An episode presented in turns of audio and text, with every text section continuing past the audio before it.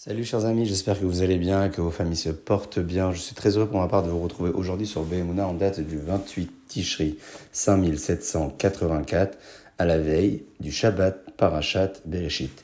La Torah cette semaine nous raconte le début de la création, Bereshit bara Elohim, en débutant son histoire par le commencement de la création, lorsque Hakadosh Baruch créa le ciel et la terre. Dans le traité Chagiga, page 12a, nos sages nous enseignent qu'au début de la création, le monde s'est étendu, vous savez, comme deux fils que l'on étend d'un bout à l'autre jusqu'à que Hakadosh Bohu est venu pour le maîtriser à l'aide de la Torah. Dans son commentaire, le Yakar, le Rav Shlomo Ephraim Milonchitz, qui vécut entre la fin du XVIe et le début du XVIIe siècle, et qui était le Roche Yeshiva et le Havbedin de la ville de Prague, nous explique que l'homme a également tendance à s'éparpiller et s'étendre dans ses objectifs, dans ses volontés, dans ses actions. C'est-à-dire que dans sa nature même, il n'est pas attiré par le cadre, et pour cause. Ish, l'homme, se compose par la lettre Aleph, le Yud, et enfin le Shin. Le Aleph fait référence à Eretz, la terre. Le Yud fait référence à Yam, les océans.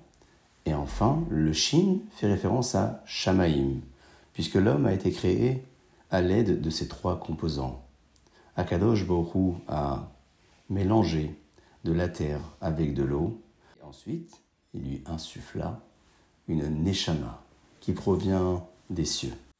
Voilà pourquoi nos sages ont estimé nécessaire nous rappeler qu'avant même la création de l'homme, le monde a également été créé avec ce défaut de cadre ou même cette tendance à s'éparpiller et à s'étendre.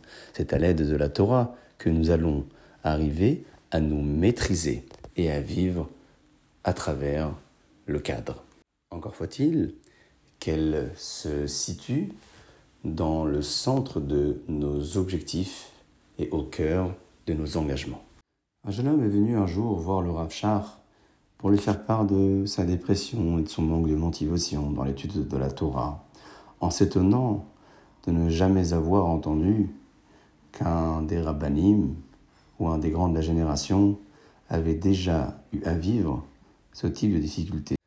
C'est à quoi le Rav Shach a répondu en lui disant Lorsqu'un homme entreprend un voyage pour aller chercher du travail ou de l'argent pour subvenir aux besoins de sa famille, il ne fera pas spécialement attention aux conditions de son hébergement ou même de son voyage.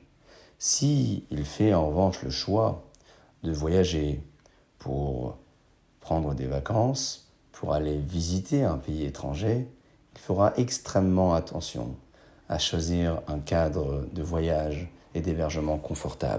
Ainsi en est-il pour l'étude de la Torah, qui nous procurera une joie intense lorsqu'on réussira à la placer au centre de nos objectifs, sans faire attention, quelquefois, aux conditions et à l'environnement dans lequel on se situe.